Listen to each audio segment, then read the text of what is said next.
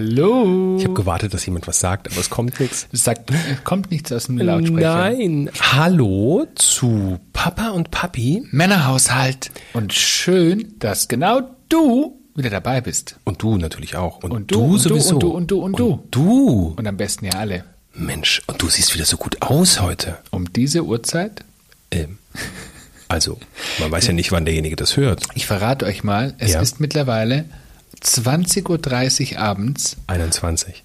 20 Uhr 21. Du hast völlig recht. Und wir sitzen hier und nehmen für euch eine neue Folge auf. Und heute wird es total spannend, denn in der letzten Folge, da hat mein Mann mich interviewt und da habe ich so ein bisschen was über meinen Beruf erzählt. Und ihr seid ja unglaublich neugierig und habt uns dann bei Instagram auf Papa und Papi geschrieben, wie toll und spannend ihr das fandet. Und ihr Wir haben noch, viel gelernt, oh, genau, und ihr habt viel gelernt. dass das Ding nicht gleich runterfällt vom Himmel. So ist es. Und im Zuge dessen haben viele natürlich gefragt und geschrieben, hey, und das Gleiche möchten wir jetzt vom Björn hören. Und was glaubt ihr, was wir heute vorbereitet haben? Äh, ich muss weg. Es geht nämlich heute um den Traumberuf als Fernsehproduzent. Uh. Naja, und Schatz, du hast 25 Jahre lang in der Fernsehbranche gearbeitet. so laut. das ist tatsächlich ein bisschen lange her. Hallo. Ich habe jung angefangen. Ich habe mit fünf Du hast sozusagen angefangen. im Kindergarten angefangen. Ja. Und hast da Fernsehsets Ja, ich bin gebaut. ja erst 30. 30 plus. Du hast auf roten Teppichen gestanden. Ich durfte übrigens auch ab und zu mit auf deinen roten Teppichen Mhm. stehen. Beispielsweise mit Stars wie Keith, Kiefer Sutherland, das ist ein schwieriger Name, Tom Hanks, Robert Pattinson, an den erinnere ich mich auch noch. Mhm. Äh, Du hast achtstündige Live-Shows verantwortet. So. Die allererste Frage. Ja, Was bitte. ist deine allergrößte Erkenntnis aus diesen ganzen Jahren? ja, einfach, dass Fernsehen doch nicht unbedingt mein Leben ist. Ja, stopp. da kommen wir aber später dazu. Äh, okay. Sonst könnte man direkt beenden. Ja. Das war, das habe ich nämlich immer gedacht. Ich habe immer gedacht, dass Fernsehen mein Leben ist. Und irgendwann wird man mich in der, habe ich mal so gesagt, ne, in der Kiste aus dem Fernsehstudio raustragen. Ähm, naja, meine größte Erkenntnis ist vor allem, und das habe ich dann irgendwann angefangen auch zu predigen, ähm, auch Menschen da draußen, dass bei aller Glitzer- und Glamour-Welt, die Fernsehen ja erstmal ausstrahlt, dass am Ende da auch nur mit Wasser gekocht wird. Und vor allen Dingen, wie du es gerade schon sagst, ich meine, ich kann da ja auch ein bisschen mitreden. ne? Ich habe da ja so viel erlebt, aber am Ende, ähm, es ist wirklich so, ne? Und auch Stars teilweise, wenn man die dann so Backstage erlebt und was man da so alles erlebt hat, also da könnte auch ich ein kleines Minibuch darüber schreiben, was ich da alles sehen durfte und erleben konnte. Ja, es ist halt, am Ende ist es ja wie bei dir in der Branche. Ne? Ähm, äh, nach außen hin sieht das alles erstmal gigantisch aus, es ist nicht greifbar und doch ist es total greifbar. Ähm, es hat eine riesen Anziehungskraft, weil wir es alle, weil wir alle irgendwann mal am Tag mit dem Fernsehgerät zu tun haben. Ähm, äh, heute natürlich mit Streamingdiensten und so weiter, aber völlig egal. Irgendwann ist diese Kiste bei den allermeisten am Tag einmal an und dass dahinter eine Riesenmaschinerie steckt, ja, dass das äh, ja teilweise gerade bei so wöchentlich oder noch noch äh, noch größer dann täglichen Sendungen, Shows ja eine Massenproduktion ist, ja, also eine richtige Maschinerie, die dahinter steckt, ähm, wo knallhart gearbeitet wird und wo eben es nicht mehr mit Glitzer und Glamour zu tun hat. Ihr, der übrigens mal im Fernsehstudio war, weiß, dass selbst ein Fernsehstudio onstage, also das, was man auch im Fernsehen sieht, wenn man das mal in echt sieht, sieht man ganz oft, dass es ein bisschen irgendwo verranzt ist, dass da Schmacken und, und Streifen irgendwo sind und das Ganze gar nicht mehr so schick ist. Also ich fand immer am beeindruckendsten, wenn ich mit der irgendwelchen Studios war oder wenn wir auch selber zu Gast eingeladen waren, wie beispielsweise bei Let's Dance oder Deutschland sucht den Superstar, wie groß die Es gibt natürlich auch Studios- Sendungen von der Pro7 Sat1 Gruppe oder auch öffentlich-rechtlich. Wie gro- wir waren auch schon bei Wetten das. Ja. Ähm, oder beim Eurovision Song Contest. Ja. Aber wie groß die Fernsehstudios tatsächlich im Fernsehen wirken und dann kommt man da rein, weiß noch die ersten Male, wie oft ich enttäuscht war und gesagt habe, was? Das ist ja total klein. Also das wirkt immer durch die Kameras und durch die, ich habe ja gelernt, Weitwinkelkameras. Richtig. Ne? Genau, wirkt das immer so groß. Aber in Wirklichkeit ist es wirklich total klein. Und ganz ehrlich, die Stühle, auf denen man als Zuschauer sitzt, die könnten manchmal auch ein bisschen bequemer sein. Das sieht man natürlich aber vor dem Bildschirm nicht. Und vor allen Dingen, äh, wir machen ja Fernsehen vor allen Dingen für die Fernsehzuschauer und nicht für das Studiopublikum. Und Studiopublikum wird manchmal tatsächlich, da kann ich echt aus dem Nähkästchen plaudern, äh, gefühlt manchmal wie so Vieh, eine Viehherde irgendwie da reingeschoben. Die haben die Klappe zu halten, nicht zu niesen, nicht zu husten und nicht aufzuspringen. Immer gut auszusehen, immer zu lächeln, immer und, zu klatschen. Und vor allen Dingen zu klatschen nach Kommando. Ja, weil es in äh, vielen Sendungen immer noch ähm, Warm-Upper gibt. Mhm. Das heißt, da ist da vorne jemand, der Gas gibt und dich animiert, dass du völlig ausrastest, nur an den richtigen Stellen. Ja, und viel lustiger ist ja, wenn es keine Live-Sendung ist, also die meisten Sendungen sind ja tatsächlich aufgezeichnet, da wird vorab, bevor das ganze Spektakel losgeht, wird erstmal das Klatschen aufgezeichnet, ja. das dann wiederum später in die Sendung reingeschnitten wird, so dass man glaubt, die Leute klatschen. Das ist ja, genau. es ist eigentlich alles nur also, Fake. Ne? Es wird nicht, das, nicht nur das Klatschen, sondern es werden klatschende Menschen aufgezeichnet. Ist ja nicht, ist ja nicht ein genau. Podcast, also ist ja nicht nur Audio, ist ja auch äh, visuell. Und da wird links und rechts über das Publikum geschwenkt ähm, und und einzelne Personen äh, gefilmt, die lachen, äh, klatschen, ausrasten, äh, mhm. böse gucken, keine Ahnung was. Ähm, genau, was man dann später als Futter einfach dazwischen schneiden kann. Genau, weil eigentlich keiner geklatscht hat. Nee, das hat viel damit zu tun, dass ähm, während der Sendung selber die äh, Kameraleute mit ganz anderen Einstellungen beschäftigt sind und gar nicht mehr so viel Zeit haben, sich irgendwelche äh, gut aussehenden Menschen im Publikum einzufangen, äh, die dann äh, da eben ihre Emotionen freien Lauf lassen. Witzig ist ja, also ich habe eigentlich eine ganz andere Frage, aber das muss ich noch kurz hm. zu Ende bringen, weil ich es so spannend finde. Während der Corona-Pandemie, als es eine Zeit lang gar kein hm. Studiopublikum gab, wurde ja trotzdem Klatschen eingespielt, ne? Fürs ja, gute Gefühl. Ja, das ist so ein bisschen wie das Geräusch vom Blinker beim Auto. Das bräuchte kein Mensch mehr. Dieses, also das, ähm, dieses, dieses Geräusch gibt es technisch nicht mehr. Das gibt es nicht. In der Elektronik vom Auto gibt es dieses Geräusch nicht. Und dieses Geräusch wird künstlich erzeugt, damit wir Honks das irgendwie kapieren und da irgendwie ähm, mitfiebern, dass wir abbiegen. Das ist beim Fernsehen genau dasselbe. Da wird ähm, einfach äh, Klatschen eingespielt, weil wir es gewohnt sind. Stell dir doch mal einfach so eine, eine Quiz-Sendung ähm, vor, wo normalerweise gewohnt bist, dass immer Studiopublikum dabei ist, wo auf einmal Totenstille herrscht. Oder noch schlimmer, stell dir vor, äh, die Comedy-Sendung, da tritt jemand auf, haut einen Kalauer nach dem anderen raus. Und keiner lacht. Und wirklich niemand lacht. Das ist ja dramatisch und vor allen Dingen auch für den Künstler ist es ganz, ganz schrecklich. Ich glaube, es hat tatsächlich auch was mit dem Künstler zu tun, oder? Weil das eine Art von Motivation ist? Naja, es hat nicht nur was für den Künstler, es hat also für die Gesamtmenge was zu tun. Fürs Publikum, also für, für die Zuschauer ähm, ist es einfach eine Gewohnheitssache und du fühl, fühlst dich einfach besser, wenn, äh, wenn Menschen klatschen. Aber natürlich auch für den Protagonisten. So ein Moderator, der hält das schon mal aus, auch wenn er es nicht toll findet, wenn da keiner klatscht. Aber wie gesagt, so ein Comedian zum Beispiel, da wird's schon echt schwer. Jetzt hätte ich so viele andere Fragen schon dazu, mhm. aber ich habe mir vorgenommen, was ich unbedingt wissen möchte oder was ihr da draußen vielleicht auch wissen wollt. Wann hat bei dir der Wunsch angefangen, überhaupt mal im Fernsehen zu arbeiten? Beim Fernsehen, nicht eben beim Fernsehen. Im, in der Kinderstube.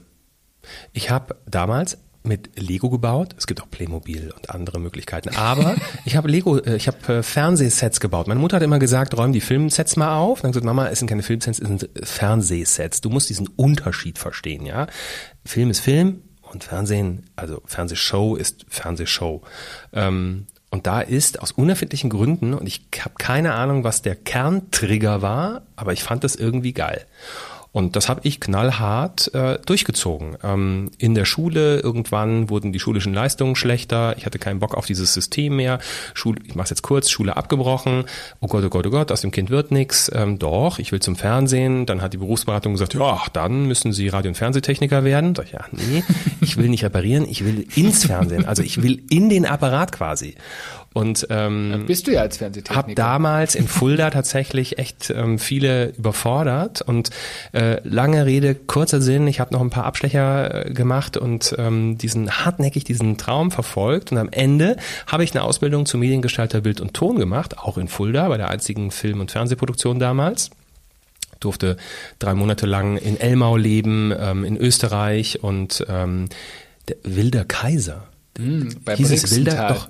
Na, Im Brixental. nee. Schatz, du bist, du hast versucht, irgendetwas, was du in deiner Hirnbindung findest, hast du versucht, gerade rauszuholen. Nee. Egal. Äh, Der Wilde Kaiser in Elmau, aber diese äh, ähm, Filmreihe hieß Wilder Kaiser, lief im ZDF damals. Und da habe ich drei Monate in ähm, Elmau verbracht. Lustige Anekdote, es sollte eine Winterfolge werden. Es schneite nur nicht wirklich und es war, lag auch kein Schnee. Was haben wir gemacht? Wir haben LKW-Ladungen tatsächlich aus dem Gletschergebiet an Schnee geholt und haben komplett Elmau mit Schneefräsen bis auf die Dächer den Schnee gespuckt. Ich sag ja, so ist verrückt sind die, ne? Ja, naja, ist natürlich. nichts echt. Klar. Aber so bin ich zum Fernsehen gekommen und dann ähm, äh, Ausbildung war zu Ende. Mein damaliger Freund hat in ähm, München ähm, eine Musical-Ausbildung gemacht. Ich habe gesagt, München ist eine Medienstadt, finde ich einen Job, habe vier Wochen gebraucht und habe tatsächlich damals in einer echt geilen Produktionsfirma angefangen. Das war so mein Sechser im Lotto und habe tatsächlich angefangen mit Spielshows, ähm, unter anderem für die ARD mit Jörg Pilawa. Und hattest du nicht auch mal ähm, Herzblatt gemacht? Nee, das ist die Produktionsfirma, Ah, die sowas, mal genau. Herzblatt produziert hat. Also das ist dieselbe Produktionsfirma gewesen. Aber ich habe tatsächlich, ich habe erst in der Entwicklungsabteilung, stimmt nicht, ich habe erst in der Entwicklungsabteilung angefangen. Das war eine ganz gute Schule, weil ich so ein bisschen im Ausland gucken konnte ähm, und musste, was haben die denn eigentlich alles so an Shows und Spielshows? Israel, großartige äh, Spielshows. England, großartige Spielshows. Und ähm, das war tatsächlich so ein, ich weiß gar nicht mehr, ein halbes Jahr oder so, dass ich da in der, in der Ab- Entwicklungsabteilung gearbeitet habe. Und dann kam ich eben in diese Spieleredaktion oder am Ende habe ich sogar diese Spieleredaktion geleitet von dieser äh, Pilava-Spielshow. So, So. So kann man das sagen. Ich habe dich kennengelernt, da warst du tatsächlich schon bei dem Quizsender 9 Live, wer Ja. ihn vielleicht noch kennt. Ähm, hier so, wie war das, äh, drei Wörter mit... Tiere mit äh, drei Äh, Buchstaben. Genau.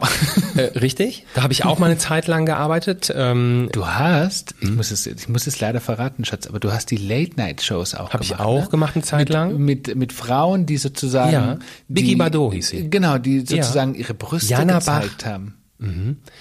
Ja. Als schwuler Mann mit nackten Brüsten von ja. Frauen. Wer länger drüber nachdenkt, versteht, dass das Sinn macht. Weil die Konzentration von mir war zumindest wirklich bei meiner Arbeit.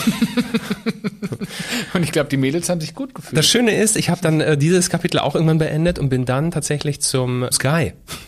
Aber stopp, jetzt sag doch mal, das ist so witzig, weil du hast immer so lustige Sachen erzählt, was du da in der Regie auch machen musstest. Ne? Also wenn du dann gesagt hast, wann die... ich habe, das ist ähm, der der Höhepunkt meiner Karriere war der folgende, als ich nämlich ähm, die Moderatoren hatten immer so Earpieces an, also so Knöpfe im Ohr, hatten auch Biggie Bardot und Jana Bach, ähm, beides äh, ihres Zeichens äh, Pornodarstellerinnen und ähm, ich durfte dann irgendwann den magischen Satz sagen, ähm, ich durfte auf die Tasse drücken, so wie ne, so und durfte sagen, Biggie, zieh bitte den BH aus.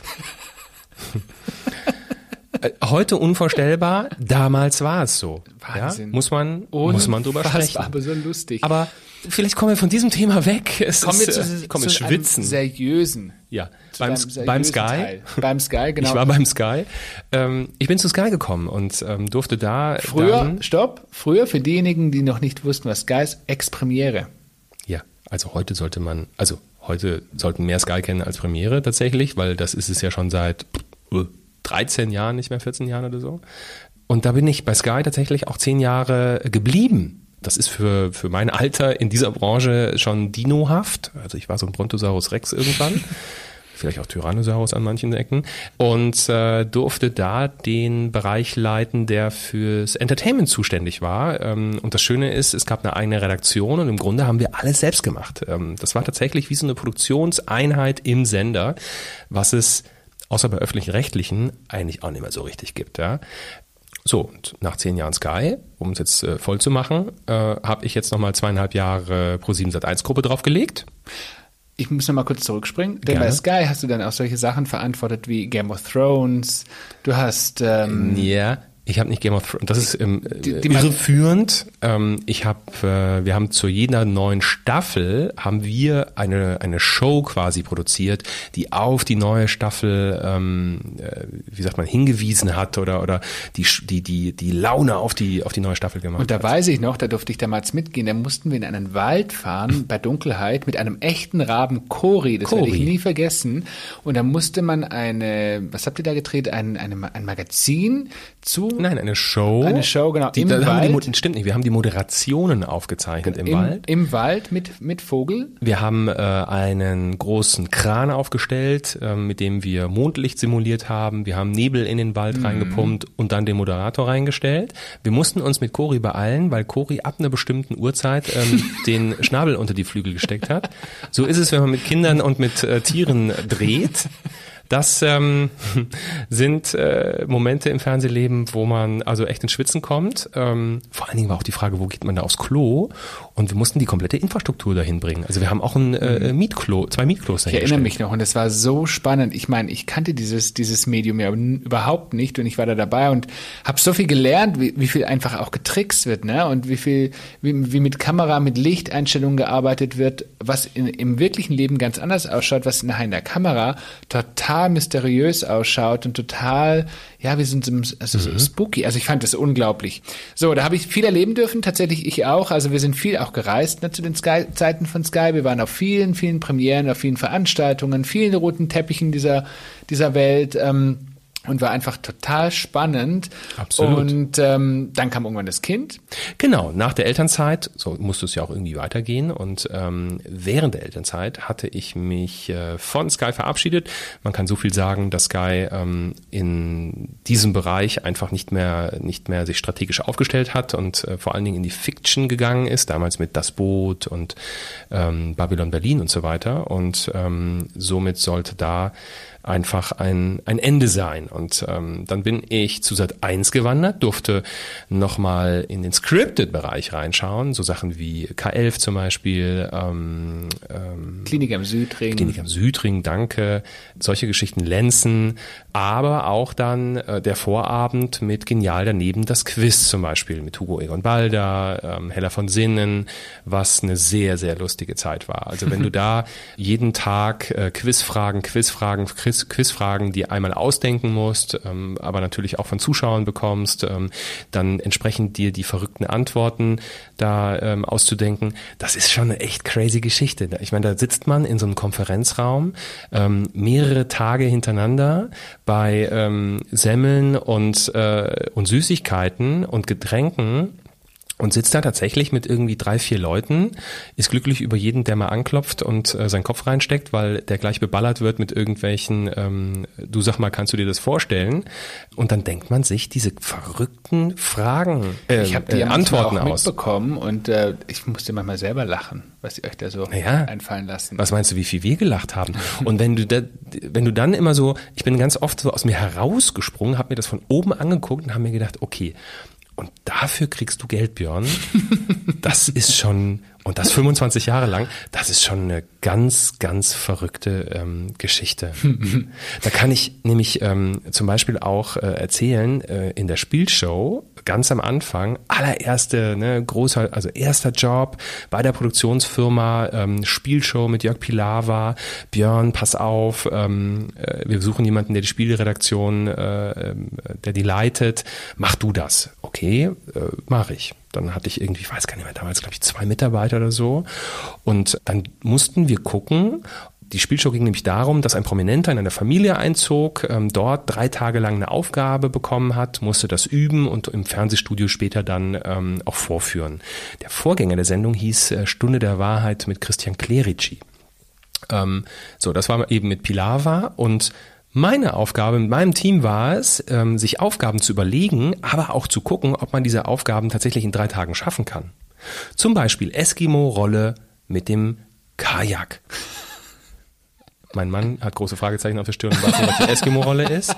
Ähm, Nein, das weiß ich, was es ist. Das ist das Ding, wo man sich umdreht ja. und wieder auf der anderen Seite hochkommt Richtig. vor allen Dingen. Ich habe drei Tage lang im Olympiabad in München ähm, tatsächlich mit dem Kajak äh, bin ich rumgeschwommen und habe äh, versucht, ähm, das hinzubekommen. Ist mir so halbwegs gelungen. Das Spiel hat es am Ende nicht in die Show geschafft. Aber Irgendwas hast du doch auch mit Tieren gemacht. ja, ich habe, nachdem die Prakt äh, es gab eine Voltigiergeschichte. ähm, Ralf Bauer hat, sollte die Aufgabe bekommen, ähm, auf einem Pferd ähm, voltigierend im Studio hier, ich, die Menschen, die das kennen, hier Prinzensitz, Fahne, keine Ahnung was zu machen, im Galopp, also irgendwelche Kunststücke auf dem Rücken vom Pferd. Ich hatte panische, damals panische Angst vor Pferden, habe äh, gerne meine ähm, reiterfahrene Praktikantin vorgeschickt, die ist dann vom Pferd gefallen, konnte nicht weitermachen, es gab niemand, der einspringen konnte, und ich habe es dann gemacht. Das war für mich meine Pferdetherapie. Seitdem kann ich auf Pferde zugehen. Aber ich muss sagen, und es war kein Pony. Ne? Also mal ganz kurz fürs Protokoll. Aber Er hätte eher gepasst zu mir, ja, ich weiß. Ich habe immer eine Leiter bekommen, damit ich aufs Pferd drauf komme. Ähm, am Ende habe ich im Galopp auf diesem Pferd gestanden. Also das hat schon, ähm, hat schon funktioniert. Und das Größte natürlich, es gibt diesen Baggerhersteller Caterpillar, der sitzt äh, in, in Garching bei München. Und ich durfte, ich glaube, fast jeden Bagger einmal Probe fahren. das war das Highlight. Ja, das war mein Pers und dann saß ich da mit wie ein kleines Kind mit Tränen in den Augen an diesen riesen Maschinen. Abends habe ich meine Mutter angerufen und habe gesagt, die sind total verrückt, die bezahlen mir Geld für das, was ich hier tue. Jetzt, es ist, äh, ich muss tatsächlich sagen, ich habe ja in den letzten zwölf Jahren so unglaublich viel über dieses Thema Fernsehen gelernt. Ne? Und ich äh, habe viel von diesem ganzen glamourösen, ähm, von dieser glamourösen Welt hat sich in, sag mal mal, in in einer Realität äh, gezeigt, wo ich manchmal sehr erschrocken war. Jetzt gibt es ja bei, bei verschiedene Wege, wie Fernsehsendungen produziert werden. Es gibt ja einmal immer diesen Sender, also ich sag jetzt mal Pro7, Sat1, RTL, was auch immer. Und es gibt sogenannte, wie nennen Sie sich gleich? Ähm, Produktionsfirmen. Genau. Genau. Ähm, eine Fernsehsendung zu produzieren, einmal gibt es den Sender selbst, der im Grunde eine Sendung produzieren kann, und dann gibt es eben ähm, eine Produktionsfirma, die eine Sendung produziert. Das wenigste wird eigentlich beim Sender selber produziert, weil der sich einfach diesen Teil nicht ans Bein binden will. Ähm, Gerade bei Sendungen, die länger laufen, du weißt ja nie, wann ist dann auch so eine, so eine Produktion zu Ende. Das heißt, ähm, ähm, der Sender möchte möglichst flexibel bleiben, ähm, auch kann auch dieses Personal gar nicht so aufbauen, dieses ganze Equipment, ne? du musst dich drum kümmern. Equipment kaufst du heute, ist morgen schon wieder alt. Und ähm, deswegen gibt es dann eben die Produktionsfirmen, die zusammen mit anderen Dienstleistern wiederum, die sich auf, auf äh, Studios und so weiter spezialisiert haben, äh, die das entsprechend umsetzen. Und ähm, hat beides Vor- und Nachteile. Bei Sky war es einfach damals total schön, dass man so eine Produktionseinheit im Sender war. Ne? Man hat selber entschieden und konnte dann selber umsetzen, was einfach ähm, in der Umsetzung total cool ist, ähm, weil die Wege so kurz sind. Man kann sich vorstellen, wenn eine Produktionsfirma da sitzt, dann wird es ein bisschen komplizierter, weil klar, dann kommt immer der Sender zur Abnahme, der Sender zur Besprechung, der Sender zu, ne und so weiter. Aber ähm, am Ende hast du immer so ein bisschen längeren Weg dann, äh, wenn du irgendwelche großen, eklatanten Sachen ähm, verändern möchtest. Jetzt hatte ich dich ja gefragt, ich weiß noch, du hattest ja auch kleinere Produktionen gemacht, auch größere schon. Und ich weiß noch, als wir damals bei, bei Wetten Das waren, habe ich zu dir gesagt, Schatz, ist das eigentlich dein Ziel deiner beruflichen Karriere, irgendwann so eine große, wirklich riesengroße, weltbekannte Live-Show zu produzieren? Und, und ähm, dann hast du mir so ein bisschen erklärt, wie sowas funktioniert. Und vielleicht kannst du einfach nochmal da draußen den Menschen erklären, wie so, eine, wie so eine Produktion eigentlich abläuft, was da alles dazugehört, wie aufwendig dieses ganze Thema ist und wie viel Vorbereitung das kostet. um erstmal die Frage zu beantworten, mir war die Größe der Produktion eigentlich nie so wichtig. Das klingt für Außenstehende erstmal vielleicht komisch, aber ähm, alleine ja auch meine zehn Jahre bei Sky, ähm, da haben mir jetzt nicht Millionen Menschen zugeguckt, vielleicht in, in der Gesamtmenge, aber oder meinen Sendungen. Aber ähm, mir war immer viel wichtiger, dass ich kreativ ein, ein Produkt erschaffen kann ähm, und wenn es fünf Zuschauer hat. Also es war mir völlig wurscht. Hauptsache wir, ähm, wir wussten, wir haben da was erschaffen, was einfach ein geiler Scheiß ist, ja. Und ähm, da da muss, da müssen es nicht irgendwie die Millionen Menschen sein, die das, äh, die das gesehen haben. Also die die Quote hat mich persönlich nie richtig, nie richtig geil gemacht. Ähm, und naja, Produktionen sind so unfassbar unterschiedlich, ähm, von klein, mittel, groß, äh, dass, dass es kracht. Ähm, ich habe vielleicht ein ganz großes Beispiel. Ähm, ich durfte dreimal die ähm, Premiere der Bayreuther Festspiele übertragen, das sogar ähm, in mehrere Länder und das war ein riesen, riesen Ding. Da gab es einmal die Fernsehproduktion Oper, die war im Grunde autark, weil das ein Dienstleister macht, der das jahrelang schon gemacht hat. Die wussten ganz genau, was sie können, was sie nicht können. Ähm, da gab es ganz klare Absprachen. Man kann sich vorstellen, ähm, bei Reuter Festspielhaus, das ist ein, ein denkmalgeschütztes, uraltes Gebäude. Da kannst du nicht einfach mit deinen, da kannst du nicht einfach irgendwelche Kameralaufbahnen reinbauen. Ähm, das sind vorrangig remote gesteuerte Kameras gewesen. Das heißt, ganz freakig gibt es einen eigenen, ähm, eigenen Truck. Da sitzen dann an, an Tischen ähm, Operateure, also Fern äh, Kameraoperateure, die per Joystick diese Kameras ähm, steuern. Da sitzt, da steht dann gar keiner mehr im Opernhaus, sondern das läuft alles dann autark äh, von außerhalb des Gebäudes. Also es gibt einmal diese Fernsehregie und diese Abwicklung dieser eigentlichen Oper, aber wir sind ja alle Opernkenner, wissen, dass es ähm, zig Akte gibt und dazwischen, in den Pausen, ähm, muss ja auch irgendwas laufen. Und da haben wir ähm, dann äh, eine Fernsehshow produziert. Und mir persönlich war total wichtig, ähm, und der Ansatz kam auch vom Sender, wir möchten etwas machen, was ganz anders ist als das, was normalerweise so bei Oper passiert. Dieses typische Guten Abend, meine Damen und Herren, ich begrüße Sie vom Grünen Hügel alle schlafen ein.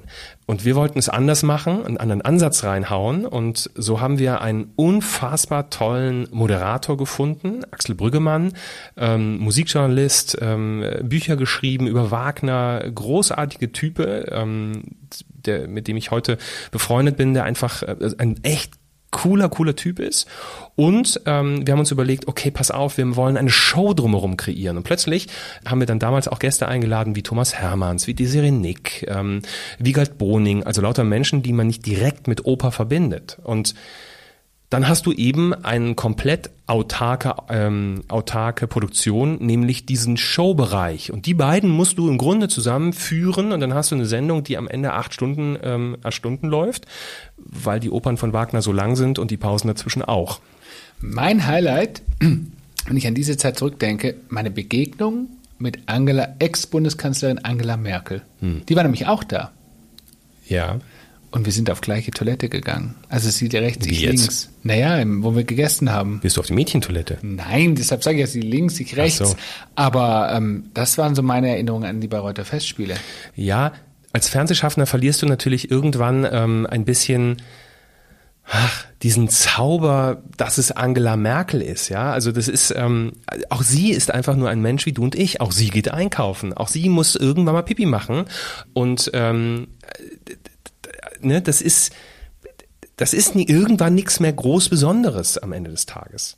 Um nochmal zurückzukommen, wie ist so ein Ding eigentlich, ähm, also wie passiert so ein Ding und ganz gerafft eigentlich nur, ähm, irgendwann kommt einer um die Ecke und sagt, hey, pass auf Björn, ähm, bitte Bayreuth produzieren äh, oder produzieren wir Bayreuth? Ja, machen wir, alles klar, los geht's.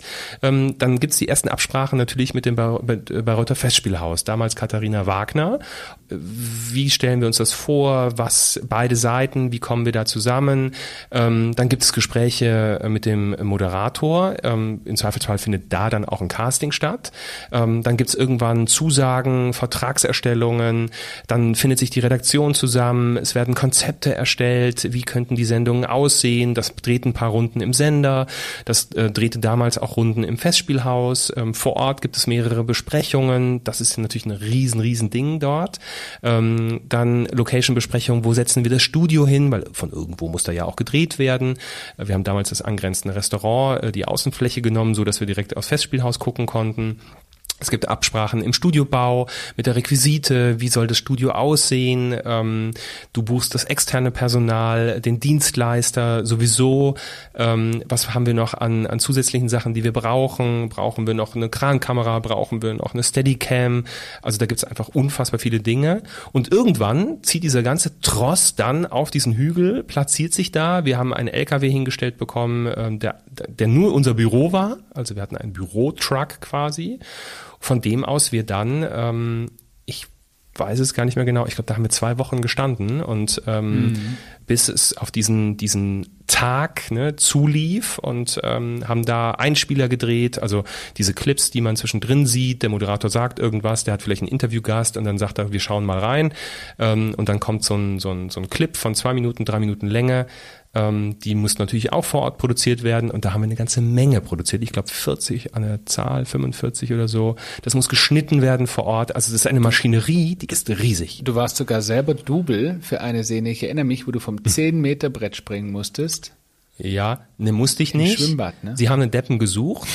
ähm, denn das war das Intro einer der Sendungen, ähm, wo der Moderator, wir haben es eben anders angefangen als sonst. Und der Moderator ist nämlich zur Sendung mit einem Schwanentretboot quasi gekommen.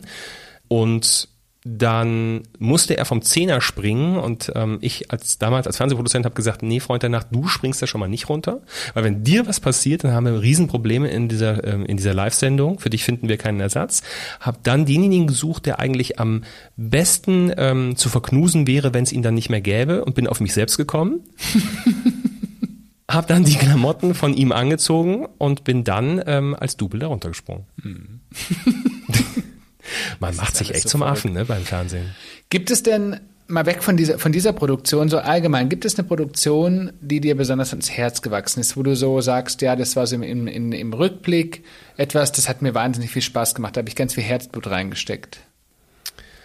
Ja, das ist ähm, eine ganz kleine Produktion, nämlich, die hieß damals bei Sky im Leben von, also im Leben von zum Beispiel, äh, wer war es, ähm, äh, im Leben von Till Schweiger, im Leben, im Leben von äh, Armin Rohde, im Leben äh, von Hannelore Hoger. Ähm, das sind alles, äh, am Anfang waren es Krimi-Stars, weil wir den damaligen Krimisender unterstützen wollten und mit Entertainment befüllen wollten. Ähm, irgendwann haben wir es ausgeweitet und wir haben dann auch so internationale Folgen reingehauen, äh, im Leben von Karl Karin Dohr. Das ist das äh, deutsche Bond-Girl ähm, gewesen. Gott hab sie selig. Ähm, einige von diesen ganzen Schauspielern, die wir da hatten, es waren 70 an der Zahl, gibt es heute nicht mehr. Die leben heute nicht mehr. Wir haben aber auch zum Beispiel ähm, im Leben von R2D2 und C3PO gemacht. Also nicht, dass wir die zwei Roboter da sitzen hatten, sondern wir hatten tatsächlich die Menschen, die diese Roboter gespielt haben. Der Kleine äh, lebt auch nicht mehr. Also Wahnsinn. der kleine Roboter. Äh, der, der Schauspieler des kleinen Roboters. So. Und das war eine ganz, ganz süße Produktion. Was brauchten wir dafür? Wir brauchten einen Kameramann, zwei Kameraassistenten.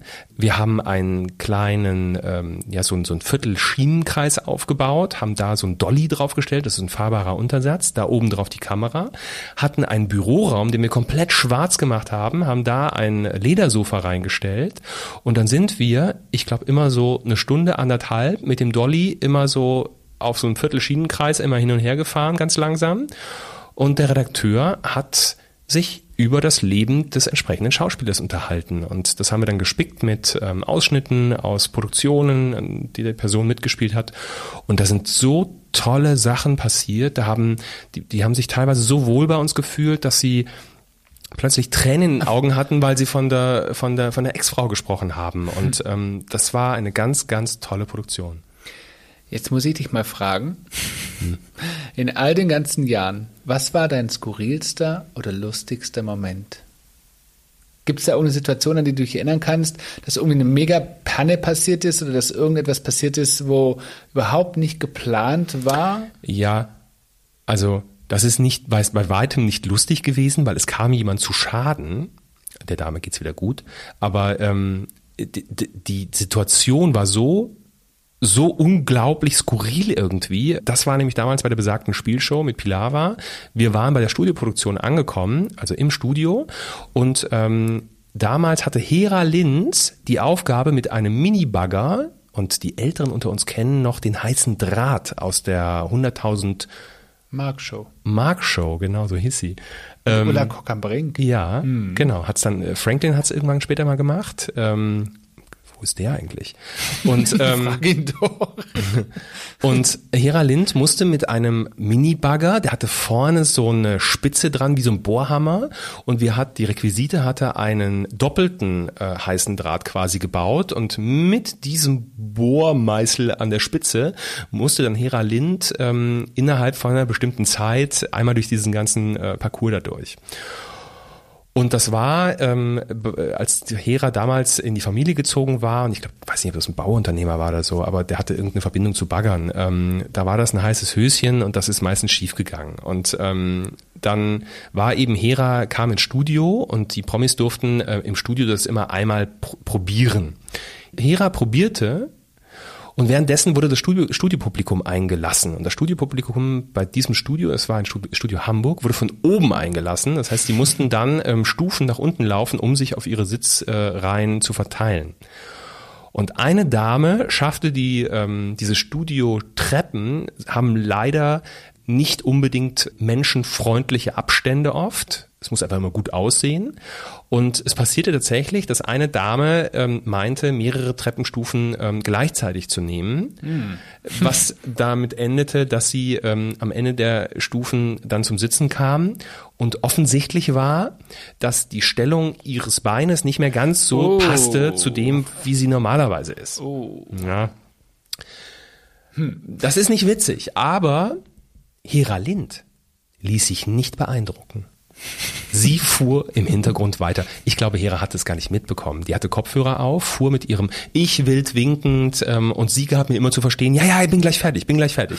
Und ich wild winkend versuchte ihr klarzumachen, ah, hier ist jetzt eine Situation, die ist vielleicht ein bisschen blöd, komm, lass mal aufhören. Hera fuhr mit diesem Bagger weiter, stoisch, das Ding mörbte, sie fuhr wieder zurück, ähm, ich winkend, währenddessen Sanitäter, die arme Frau ähm, aus dem Studio buxierend, ähm, ihr geht es wieder gut. Es ist niemand ne, nachhaltig irgendwo verletzt worden. Aber das war schon ein unfassbarer unfassbarer Moment. Und ich habe aus selber Produktion noch eine kleine Anekdote. Und zwar ging es um eine Kuhwette. Sandy von den No Angels damals. Ach, es ist alles schon echt länger Gott, her. Ist das lange ja, her. Ja. Hm. Die war bei einer Familie eingezogen und musste ähm, die Namen von Kühen auswendig lernen. Nicht immer bekommen Kühe übrigens Namen.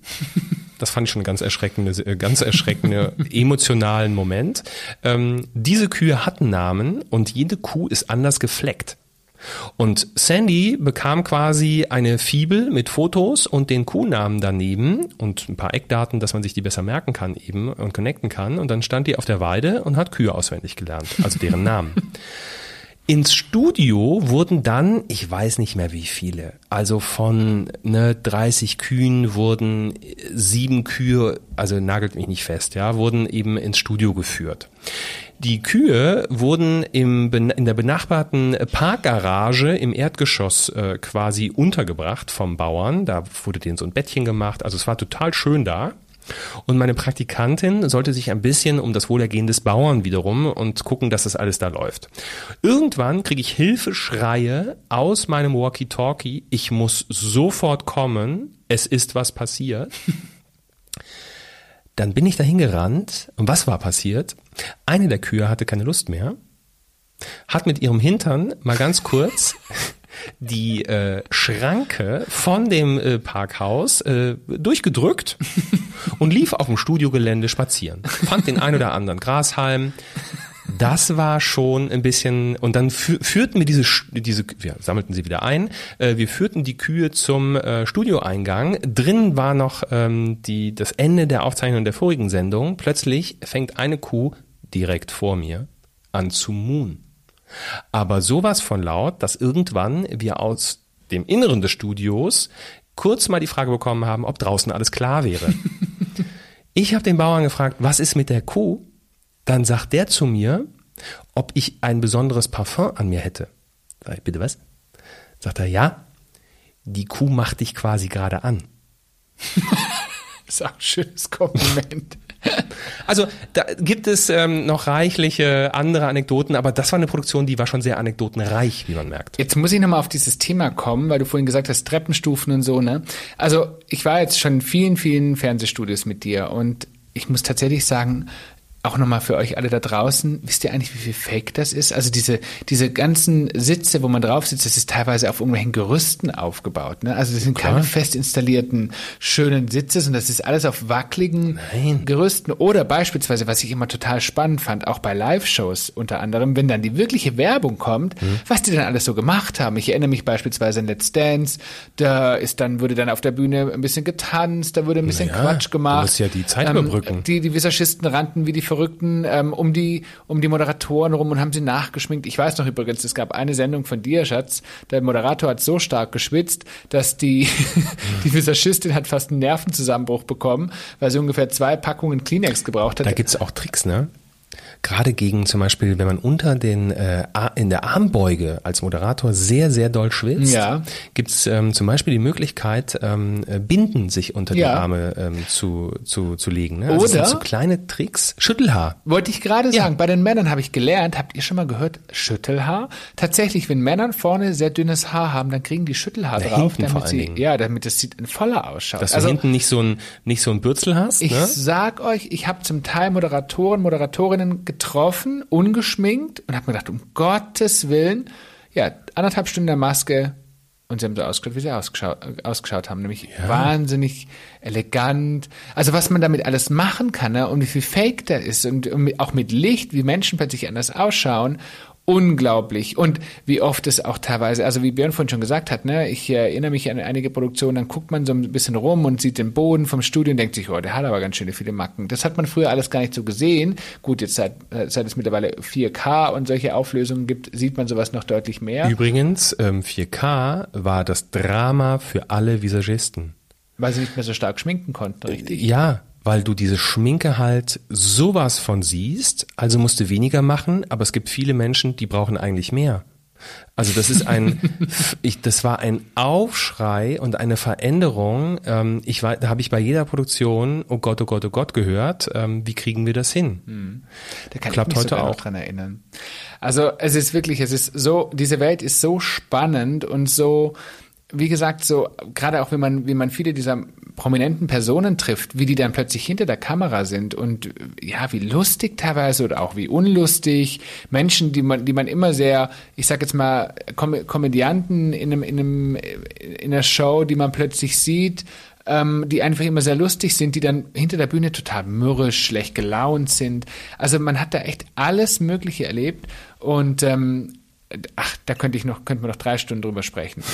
Aber wenn du so zurückdenkst, äh, äh, Björn, was waren denn so deine allerschönsten, ja, Christian? Schatz, Entschuldigung, hm. ich bin schon so im Thema gerade drin. Ja. Was waren deine schönsten Erinnerungen an die Fernsehwelt? Weil ja, ähm, das, was eigentlich am allergeilsten an diesem, was ich als am, am, echt am coolsten empfand in diesem Job, war, dass ich für einen ganz kurzen Moment in ein Thema eintauchen durfte, mit dem ich vielleicht nie in Berührung gekommen wäre. Das ist so ein bisschen wie bei dir ähm, in der in der in der jetzt was ich bei dir miterleben durfte.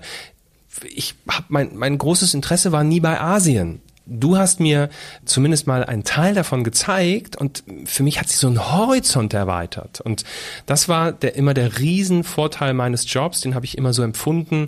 Ich habe auf Störfarmen gedreht, ähm, wo, wo Kaviar gewonnen wird. Ich war in der Côte d'Azur und habe bei den schönsten Sonnenuntergängen dieses Universums gefühlt, ähm, habe ich äh, schöne Aufnahmen von Autos gemacht. Ähm, Im Wald ne, diese Geschichten mit Tieren gedreht, mit, mit Wölfen. Also, das ist so vielfältig und das ist eigentlich das aller, allergeilste. Wir hatten ganz tolle ähm, Dreharbeiten zum Beispiel in Nordirland. Ich wäre nie nach Nord, Nord also nicht, nicht, ähm, nicht im Urlaub, nach Nordirland geflogen, weil ich noch ganz andere ähm, Destinations vorher hätte. Und dann haben wir da, ähm, ich weiß gar nicht mehr wie lange, eine Woche oder so, ähm, haben wir Nordirland gedreht und das waren das war, das war, als wärst du in so einen Rosamunde Pilcher-Roman eingetaucht. Ähm, das, da, da wäre ich ohne meine Fernsehwelt nie hingekommen. Und das ähm, sind natürlich unfassbare Erinnerungen, auch bei Reut, ne, dass du diese, diese, diese große Welt der Oper, das, ne, das ist ja so ein, so ein Haus, dort so ein Opernhaus, ähm, das sind ja, das, da, da ist auch eine Geschichte dahinter und die Opernsänger hocken trotzdem auf ihren Campingstühlen äh, in der Kantine und essen ihre Bockwurst im Bademantel. Also krasse Stimmt. Bilder. Ja, tatsächlich. Also erinnere ich mich auch noch dran, ja, weil es dieselbe Kantine war, wo wir auch gegessen haben. Jetzt sind ja die ganzen Jahre vergangen und was kannst du denn sagen? Weil ich kann eins vorwegnehmen, heute machst du was anderes. Aber was hat sich denn verändert in dieser ganzen Produktionswelt? Also, ja, mhm. was ist, wenn du an früher denkst und wenn, wenn du an heute denkst? Naja, was sich in meiner Zeit schon verändert hat, ähm, im Grunde auch wieder hier, wie bei dir beim Fliegen. Ich habe so die goldenen Zeiten noch mitbekommen. Natürlich hat man damals auch schon noch von ganz anderen goldenen Zeiten gesprochen. Also da, das ging ja dann doch noch mal bunter und noch mal größer und noch mal irgendwie äh, irrer.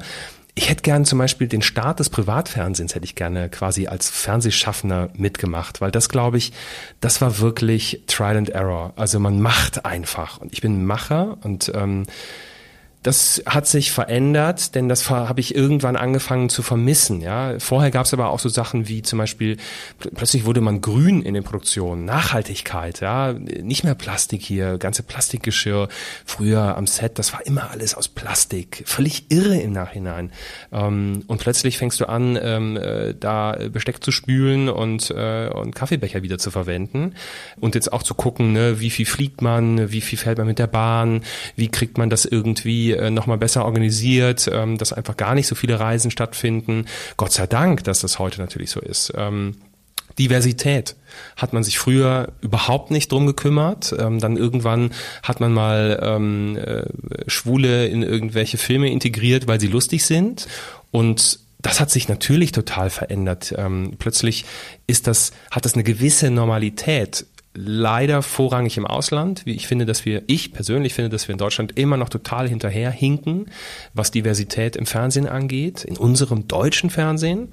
Aber ein großer Punkt, der, der sich auch verändert hat natürlich, ist ein Kostendruck. Ja, es muss immer die die Budgets wurden immer knapper, immer knapper und ähm, was für einen Macher schwierig ist, weil man natürlich immer weniger, man kriegt immer mehr Leitplanken und kann immer weniger eigentlich äh, ausprobieren bei der ganzen bei der ganzen Geschichte. So, und als allerletzte Frage, hm. tatsächlich, ich habe es ja gerade schon mal angedeutet, du arbeitest heute gar nicht mehr in deinem hm. Traumberuf, mhm. sondern du arbeitest heute in einem ganz neuen Bereich, nämlich ähm, als Speaker. Und was du ja, oder was wir erst vor kurzem bei Instagram verkündet haben, du schreibst an unserem Buch. Ja. Jetzt sag mal, Warum? wie kommt man plötzlich vom Fernsehproduzent zum Speaker und zum naja, Autor? Wahrscheinlich durch, also nicht wahrscheinlich, sondern durch eine Erkenntnis.